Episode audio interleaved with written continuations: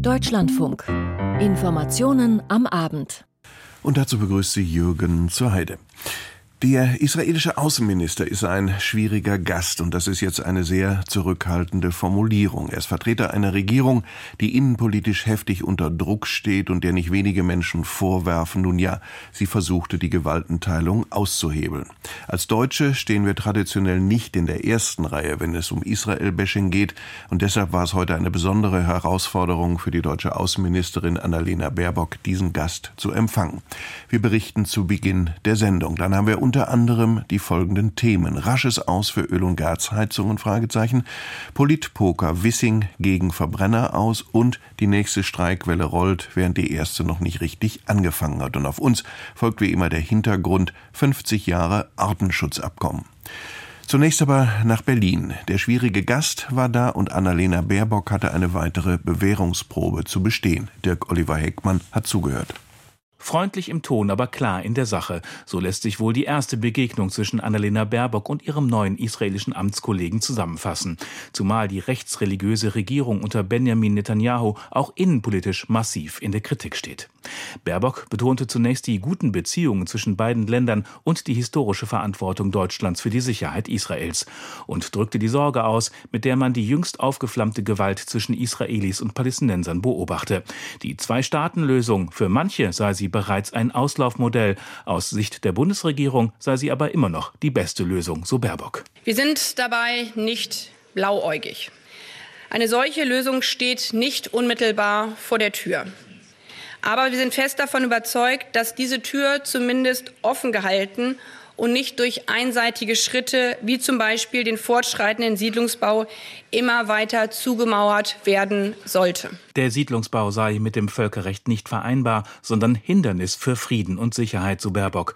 Auch die umstrittene Justizreform sprach Baerbock an und appellierte an die israelische Regierung. Zu den Werten, die uns verbinden, gehört der Schutz rechtsstaatlicher Prinzipien, wie die Unabhängigkeit der Justiz.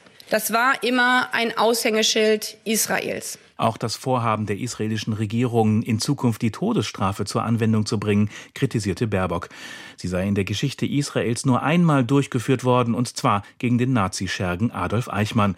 Dies sei immer ein beeindruckendes Argument für diejenigen gewesen, die Israel gegen unfaire Kritik verteidigt hätten.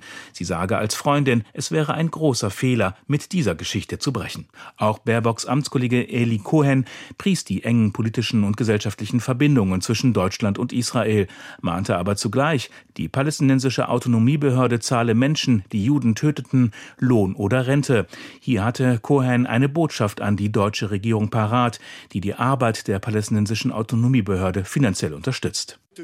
Frau Ministerin, ich habe Sie gebeten, Ihren Einfluss äh, zum Tragen zu bringen, um auf die palästinensischen Regierungsvertreter einzuwirken, damit es zu einem Ende dieser Maßnahmen kommt. Ich habe Sie besonders darum gebeten, Sie aufzufordern, die Finanzierung von Terroristen zu beenden und sie nicht weiter anzuheizen. Auch die Gefahr, die vom Iran ausgeht, sprach Cohen an. Israel sei das einzige Land der Vereinten Nationen, dessen Zerstörung durch ein anderes UNO-Mitglied gefordert werde, durch den Iran nämlich. Nach der Aufkündigung Kündigung des Atomabkommens mit dem Iran durch den damaligen US-Präsidenten Donald Trump hatte Teheran die eingegangenen Verpflichtungen schrittweise rückgängig gemacht. Deutschland ist an Verhandlungen zur Reaktivierung des Abkommens beteiligt, die allerdings derzeit auf Eis liegen. Und das soll aus Sicht Kohens auch so bleiben. Deutschland als europäisches Land und als Weltmacht äh, sollte tatsächlich auch eine ganz klare Botschaft aussenden. Nur starkes Handeln wird zu starken Ergebnissen führen und das ist jetzt der Moment, kräftig und stark zu handeln. Cohen traf außer mit Annalena Baerbock auch mit Bundespräsident Steinmeier und mit Vertretern der jüdischen Gemeinde zusammen. Einzig konkretes Ergebnis des Treffens im Außenministerium war die Vereinbarung, den Jugendaustausch zu intensivieren und ein deutsch-israelisches Jugendwerk zu gründen. Denn, so Baerbock, nicht die Treffen von Außenministern prägten die bilateralen Beziehungen, sondern vor allem die Zivilgesellschaft. Das war der Bericht von Dirk Oliver Heckmann. Wir schauen in die Vereinigten Staaten, dass Fox News Fälschungen verbreitet hat, vor allen Dingen über den vermeintlichen Wahlsieg des abgewählten Präsidenten. Nun ja, das weiß eigentlich jeder. Inzwischen müssen sie es aber zugeben und das hat mit juristischen Verfahren zu tun. Auch heute hat es interessante Entwicklungen gegeben. Arne Bartram. Wenn es um die Präsidentschaftswahl 2020 geht, erzählen prominente Moderatoren auf dem US-Fernsehsender Fox News wie Tucker Carlson immer wieder das. Das Ergebnis wurde den Wählern gestohlen. Es wurden verstörende Unregelmäßigkeiten entdeckt. Jeder Amerikaner sollte wütend und empört sein. Ihr solltet euch Sorgen darüber machen, was bei der Wahl passiert ist. Sie verbreiten so das Narrativ, des abgewählten Präsidenten Donald Trump. Er und Teile seiner republikanischen Partei behaupten immer wieder, dass ihnen der Sieg unter anderem mit Hilfe manipulierter Wahlautomaten gestohlen wurde. Der Automatenhersteller Dominion hat deshalb Fox News für die Verbreitung dieser Falschaussage vor Gericht verklagt. Medienjournalistin Sarah Fisher bei CNN. Falls Fox diesen Fall verliert, hat das Einfluss auf die nächste Wahlberichterstattung. Wenn Fox damit durchkommt, was sollte ihn oder auch andere Medien dabei aufhalten, in Zukunft weitere falsche Narrative zu verbreiten? Das ist ein Präzedenzfall für die Pressefreiheit, aber auch, wie wir in Zukunft mit Falschnachrichten umgehen.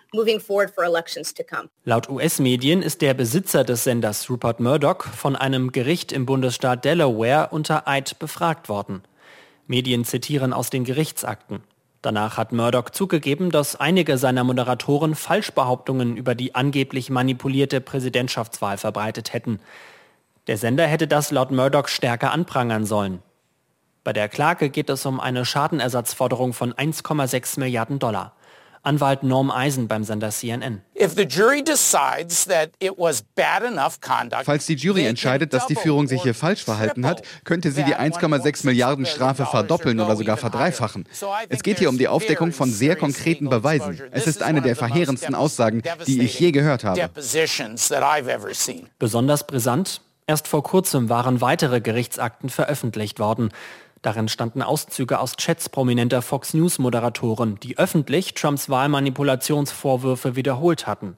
In den internen Chats haben sie dagegen zugegeben, dass sie selbst gar nicht an die Vorwürfe glauben, allerdings aus Angst vor der Reaktion von Trump-Fans öffentlich an der Geschichte festhalten. Soweit Arne Bartram. Der Westbalkan ist noch immer eine Art Pulverfass und das Ganze leicht entzündbar. Immerhin, jetzt hat es Gespräche gegeben, die die Konflikte einhegen sollen und möglicherweise auch können unter Leitung der Europäischen Union. Was dabei herausgekommen ist, Oliver Schosch. Das Treffen in Brüssel war einerseits ein diplomatischer Erfolg. Die verfeindeten Regierungschefs Kosovos und Serbiens, Albin Kurti und Alexander Vucic, an einem Tisch und sie haben sich grundsätzlich bereit erklärt, den EU-Plan zur Normalisierung der Beziehungen zu akzeptieren, so wie er ist, ohne Veränderungen. Der EU-Außenbeauftragte Josep Borrell, der die beiden Regierungschefs zu sich nach Brüssel eingeladen hatte, sprach von einem positiven Signal für die Menschen im Kosovo und Serbien und lobte die Regierungschefs. Both leaders have shown Beide Anführer haben verantwortungsvolles Verhalten gezeigt und die Bereitschaft, Lösungen zu finden.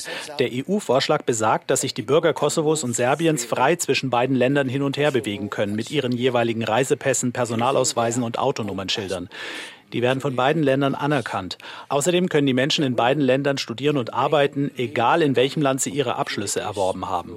Und durch wirtschaftliche Zusammenarbeit wird es zu neuen Investitionen in Kosovo und Serbien kommen and new investments in Kosovo and Serbia. Doch es gibt Skepsis unter Kosovo-Experten.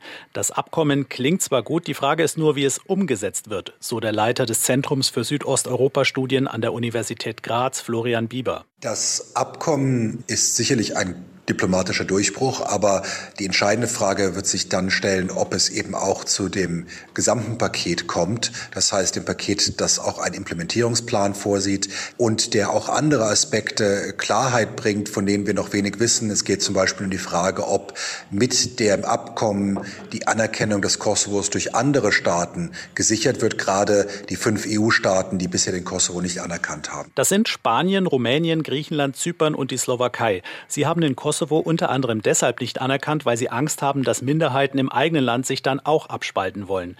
Wenn sich nun Serbien neutral gegenüber Kosovo verhält, so die Erwartung, dann könnten die fünf EU-Staaten über ihren Schatten springen. Doch noch ist man längst nicht so weit, denn für Serbien gibt es noch einen Knackpunkt. Präsident Alexander Vucic möchte bei der Umsetzung des EU-Kosovo-Plans mit Punkt 9 von 11 beginnen, und zwar, dass alle vorab beschlossenen Abmachungen, die noch nicht umgesetzt wurden, umgesetzt werden. Das ist für Vucic die Grundvoraussetzung Voraussetzung dafür, dass er die anderen Punkte des Plans angeht. Ich sage, es wird noch einige Treffen geben. Ich habe darauf insistiert, dass im Kosovo die vor zehn Jahren beschlossene Vereinigung der serbischen Gemeinden aufgebaut wird. Bislang ist der kosovarische Premier Kurti noch nicht dazu bereit. Deswegen kann es sein, dass wir zu Kompromissen kommen werden, aber ich habe auch Angst, dass wir uns mit Abmachungen aufhalten, die schon lange unterschrieben sind. Albin Kurti hat ein Problem mit dem serbischen Gemeindeverband. Zum einen sei diese monoethnische Verwaltungsstruktur durch das kosovarische Verfassungsgericht abgewiesen worden und außerdem befürchtet Kurti, dass die Serben diese Institution zur Blockade und Abspaltung nutzen könnten. Das war der Bericht von Oliver Schosch. Ab morgen gilt die Energiepreisbremse. 12 Cent zum Beispiel beim Gas. Allerdings wir alle wissen, dieser Preis wird äh, kaum noch überschritten. Nun ja, trotzdem hat das Ministerium, das Wirtschaftsministerium in Berlin wohl den Eindruck, dass bei dem, bei der entsprechenden gesetzlichen Grundlage das eine oder andere nachgebessert werden muss. Das ist heute vorgelegt worden. Etwas anderes, auch im Energiebereich, wurde heute bekannt. Da geht es um Energiesparen, das Aus für Öl- und Gasheizungen. So lauteten viele Überschriften heute. Und das hat natürlich nicht wenige aufgeschreckt. Denn die spannende Frage ist, wenn das Ganze schon ab 1900 ab, ab 2024 gelten soll. Nun ja, wie soll man das umsetzen? Gibt es überhaupt die entsprechenden Geräte zum Beispiel? In vielen Fällen ist das offensichtlich noch nicht der Fall. Was dahinter steht und warum die politische Aufregung groß ist, an Katrin Büsker schildert es. Das ist jetzt eine Anlage für ein Fernwärmesystem? Fernwärme oder Nahwärme? So, ich hänge am Fernwärmesystem dran. Ich habe aber keine PV-Anlage im Keller sondern bei mir kommt die Fernwärme rein und dann ist da ein Zähler eines Wirtschaftsminister Robert Habeck steht in einer Fabrikhalle im sächsischen Elsterheide. Hier im Betrieb von Pevo werden unter anderem Übergabestationen für Fern- und Nahwärme hergestellt. Vergangene Woche besuchte der Wirtschaftsminister das Unternehmen, das aus seiner Sicht zukunftsweisende Technologie herstellt. Denn Fernwärme soll ein wichtiger Baustein für die Energieversorgung der Zukunft werden und damit fossile Energieträger wie Öl und Gas ersetzen, so plant es die Bundesregierung. Und äh, das ist am Ende auch eine Antwort auf die Lektion, die wir im letzten Jahr unter großen Schmerzen beigebracht bekommen haben, dass das Festhalten an den fossilen Energien klima- wie sicherheitspolitisch eigentlich der falsche Weg ist. Deswegen sollten wir jetzt den Turnaround einlegen. Habecks Ministerium hat deshalb gemeinsam mit dem Bauministerium eine Änderung des Gebäudeenergiegesetzes erarbeitet. Diese soll regeln, dass ab 2024 nur noch Heizungen, die zu 65 Prozent mit erneuerbaren Energien betrieben werden, verbaut werden dürfen. Beispielsweise Wärmepumpen, Fernwärmesysteme, Solarthermie, Biomasse, aber auch grüner Wasserstoff. Ursprünglich war diese Regelung im Koalitionsvertrag für 2025 vorgesehen. Die Ampelkoalitionäre hatten sich jedoch im Koalitionsausschuss im März 2022 darauf verständigt, sie um ein Jahr vorzuziehen. Der Entwurf ist aus meiner Sicht jetzt entscheidungsreif. Aber meine Sicht ist ja nicht allein entscheidend. Wir reden jetzt noch ein bisschen in der Koalition. Ich hoffe, dass wir dabei zu einer Einigung kommen. Hatte Habeck vergangene Woche erklärt. Der Diskussionsbedarf innerhalb der Ampel scheint groß. Das zeigt sich, nachdem der Referentenentwurf nun mehreren Medien, darunter dem Deutschlandfunk, vorliegt. Der FDP ist Habecks Entwurf zu weitgehend. Der wohnungspolitische Sprecher Daniel Föst kündigte gegenüber der Bild-Zeitung Widerspruch an. In der Koalition habe man sich darauf verständigt, dass ab 2024 neue Heizungen 65 Prozent erneuerbare Energien nutzen sollten, soweit möglich. Alles, was darüber hinausgehe, sei nicht besprochen und deshalb irrelevant. Die Koalition dürfe die Bürgerinnen und Bürger nicht überfordern. Auch der Eigentümerverband Haus und Grund lehnt die Pläne ab. Habeck indes unterstreicht die Notwendigkeit der Dekarbonisierung im Heizungsbereich. Der Gebäudesektor überschreitet seit Jahren wiederholt die zugelassenen Emissionsmengen. Alles, was wir jetzt noch an fossilen Heizungen einbauen, ist dann zu messen an den Klimaschutzzielen und wird dann sozusagen später nur das Problem vergrößern oder die Preise erhöhen. Stichwort Preise. Derzeit ist der Markt im Bereich Wärmepumpen nahezu leergefegt, die Wartelisten lang, die Kosten hoch. Habecks Plan werden fossilfreie Heizungen Pflicht. Dann muss die Förderung so sein, dass Menschen auch mit kleinerem Geldbeutel nicht davon abgehalten werden, ein Haus zu sanieren, eine Wärmepumpe einzubauen, einen, den Gasbrenner rauszunehmen. Finanziell müssten die Möglichkeiten geschaffen werden, die Differenz zum Preis einer Gasheizung zu tragen. Dies wird auch deshalb wichtig, weil der Gesetzentwurf des Ministeriums ein klares Enddatum für fossile Heizungen benennt. Ab 2045 sollen Erdgas- und Erdölheizungen im Bestand verboten werden. Ann-Kathrin Büsker informierte uns. Manche Themen kommen in Berlin immer wieder auf den Tisch, obwohl sie eigentlich schon längst äh, abgehandelt worden waren. So ist das jetzt auch wieder mit dem Verbrenner aus. Eigentlich ist das alles klar und in Europa ist das auch schon beschlossen. Allerdings, die FDP steht auf der Bremse. Sie verbindet etwas, was nicht zwingend miteinander zu tun hat. Da geht es nämlich dann um E-Fuels. Wer nicht die E-Fuels will, kriegt dann auch kein Verbrenner aus. So ist das. Die Logik dahinter erklärt uns Nadine Lindner. Es ist eine Vollbremsung aus dem Verkehrsministerium. Unter den jetzigen Gegebenheiten könne er dem EU-weiten Neuzulassungsaus bei Verbrennern ab 2035 nicht zustimmen. So FDP-Verkehrsminister Volker Wissing heute in Berlin. Und jetzt haben wir keinen Vorschlag der EU-Kommission. Und jetzt haben wir die Situation, dass wir gefragt werden, ob wir zustimmen. Und wir sagen völlig ohne jede Überraschung nein. Konkret geht es Volker Wissing um eine Bedingung, die noch erfüllt werden muss. Denn in der EU-Einigung hatte es ein Hintertürchen gegeben. In einem sogenannten Erwägungsgrund hieß es, dass die EU-Kommission Vorschläge vorlegen soll, ob und wie synthetische Kraftstoffe bei neu zugelassenen Verbrennern auch nach 2035 eingesetzt werden können. Das gilt aber nur für Spezialfahrzeuge wie Krankenwagen, die nicht unter die Flottengrenzwerte fallen. Diese Vorschläge liegen noch nicht vor, kritisiert Wissing. Wir haben keine Möglichkeit, einem solchen Kompromiss zuzustimmen, ohne dass die Bedingung erfüllt ist. Allerdings bleibt Wissing vage, was die Kommission liefern soll. Er sagt nur, dass sein Vorschlag rechtsverbindlich sein soll. Auch der Frage, dass diese nur für Spezialfahrzeuge gelten würde, weicht er aus.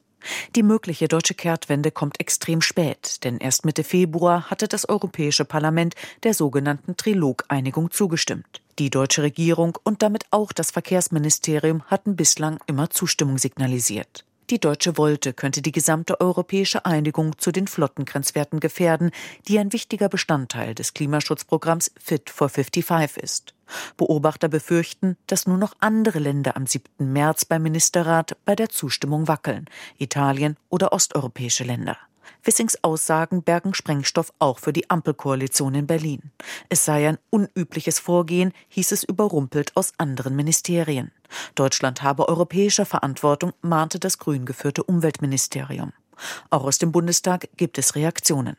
Britta Hasselmann, grüne Fraktionsvorsitzende, äußerte sich knapp. Ich gehe davon aus, dass Deutschland ähm, seine Zustimmung erteilt und dass vielleicht Details im Weiteren mit der Europäischen Kommission noch besprochen werden. Linken-Chefin Janine Wissler kritisierte Wissing als personifizierte Blockade. Aus der Union kamen unterschiedliche Reaktionen. CSU-Landesgruppenchef Alexander Dobrindt stützt Wissing. Ich kann nur dringend die Ampel auffordern, zum einen dafür zu sorgen, alles zu tun in Europa, dass der Verbot des Verbrennungsmotors gestoppt wird. Aus dem Europäischen Parlament kamen gegen Unverständnis. Jens Giesecke, ebenfalls Unionsabgeordneter, griff Volker Wissing scharf an. Inzwischen ist das Verfahren auf EU-Ebene längst durch.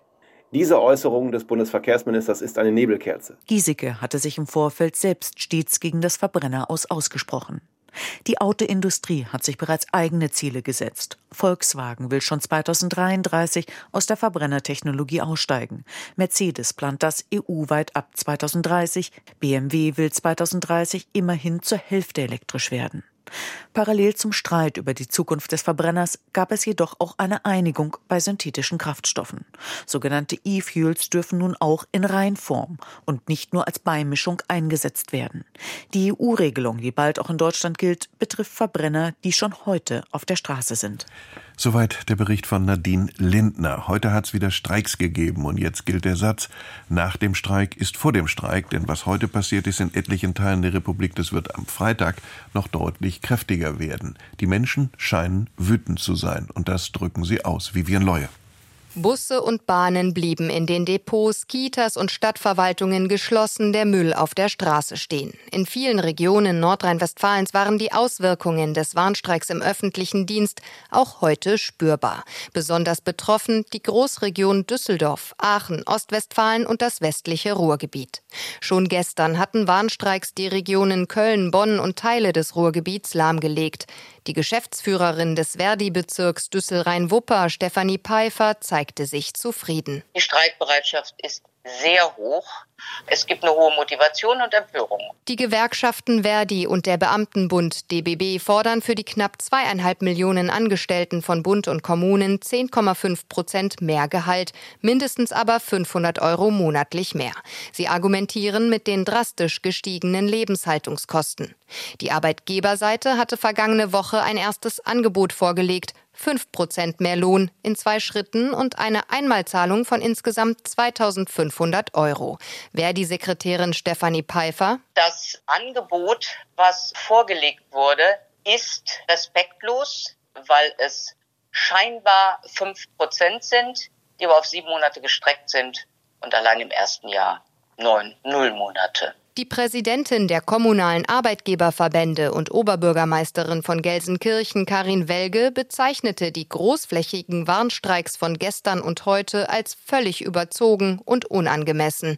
Im WDR sagte sie, das ist der falsche Zeitpunkt und es gibt nach unserem Einschätzen auch keine sachliche Notwendigkeit für dieses Verhalten. Statt zu streiken, sollten die Gewerkschaften schnellstens Lösungen am Verhandlungstisch suchen, so Welge. Stattdessen erhöht Verdi den Druck und ruft zu noch größeren Warnstreiks auf. Am Freitag sollen in sechs Bundesländern vielerorts Busse und Bahnen stillstehen. Der öffentliche Nahverkehr soll in Hessen, Baden-Württemberg, Sachsen, Niedersachsen, Rheinland-Pfalz und erneut in Nordrhein-Westfalen lahmgelegt werden. Die Streiks werden die Verhandlungen nicht voranbringen, kritisiert Welge. Die Präsidentin der kommunalen Arbeitgeberverbände erklärte wiederholt, dass ein Lohnplus von 10,5 Prozent für die kommunalen Kassen nicht zu verkraften sei. Doch es gibt auch Verständnis von Seiten der Kommunalpolitik. Der Oberbürgermeister aus dem baden-württembergischen Pforzheim, Peter Boch, sagte im ARD Morgenmagazin: Die Forderungen, die im Raum stehen, sind für mich völlig nachvollziehbar, weil wir feststellen, dass mit einer hohen Inflation mit Tarifabschlüssen, die auch in anderen Bereichen jetzt getroffen worden sind, der öffentliche Dienst nicht an Attraktivität verlieren darf. Auch Behörden, der öffentliche Nahverkehr oder Kitas litten unter Fachkräftemangel. Um vor allem junge Menschen für den öffentlichen Dienst zu gewinnen, brauche es attraktive Löhne, so Boch. Die Kommunen müssten ihre Prioritäten im Haushalt überdenken. Am Personal zu sparen sei der falsche Weg. Die Summe muss meines Erachtens nach bereitgestellt werden. Die nächste Verhandlungsrunde ist für Ende März geplant. Am Freitag gibt es weitere Streiks. Das war der Bericht von Vivien Leue. Wir reden noch einmal über Nord Stream. Und zwar über das, was dort politisch passiert ist in Mecklenburg-Vorpommern. Dass dieses Thema nicht verschwunden geht, dafür sorgt die Opposition. Umstritten geht es vor allen Dingen um eine Stiftung, die 20 Millionen von Gazprom bekommen hat. Und jetzt gibt es ganz rätselhafte Vorgänge. Da sind nämlich Akten verschwunden. Wo sind die verschwunden? Im Finanzamt. Und was ist da passiert? Sie sind verbrannt worden. Sie hören gerade richtig. Dass man dann natürlich aufhorcht, kann man durchaus verstehen. Der oppositionelle Jagdeifer ist da. Warum erklärt uns Silke Hasselmann? Es ist ein komplizierter Fall im Gegensatz zur Hauptbotschaft von Heiko Goye. Denn die hat der Finanzminister von Mecklenburg-Vorpommern heute mehrfach wiederholt. Ich hätte schon längst gerne der Öffentlichkeit über alles, was mit diesem Steuerfall zusammenhängt, Bericht erstattet. Zwar hatte die Klimastiftung MV das Finanzministerium bereits im Mai vorigen Jahres teilweise vom Steuergeheimnis befreit und damit erlaubt, der Presse Auskünfte in Sachen Schenkungssteuern zu erteilen. Doch erst heute Vormittag 10.02 Uhr sei eine vollumfängliche Befreiung vom Steuergeheimnis eingegangen. Deswegen kann ich jetzt alles sagen. Ich kann sagen, dass die Unterlagen, die eingereicht worden sind, die Schenkungssteuerunterlagen, nach der Dreimonatsfrist eingereicht worden sind. Sie sind von der Stiftung beim falschen Finanzamt eingereicht worden. Tatsächlich war die im Januar 2021 nach einem Parlamentsbeschluss von der SPD geführten Landesregierung gegründete Stiftung Klima- und Umweltschutz MV zunächst davon ausgegangen, dass sie nicht schenkungssteuerpflichtig ist. Als dann doch Fragen aufkamen, reichte deren Steuerberater Anfang 2022 und damit wohl zu spät entsprechende Steuerunterlagen ein.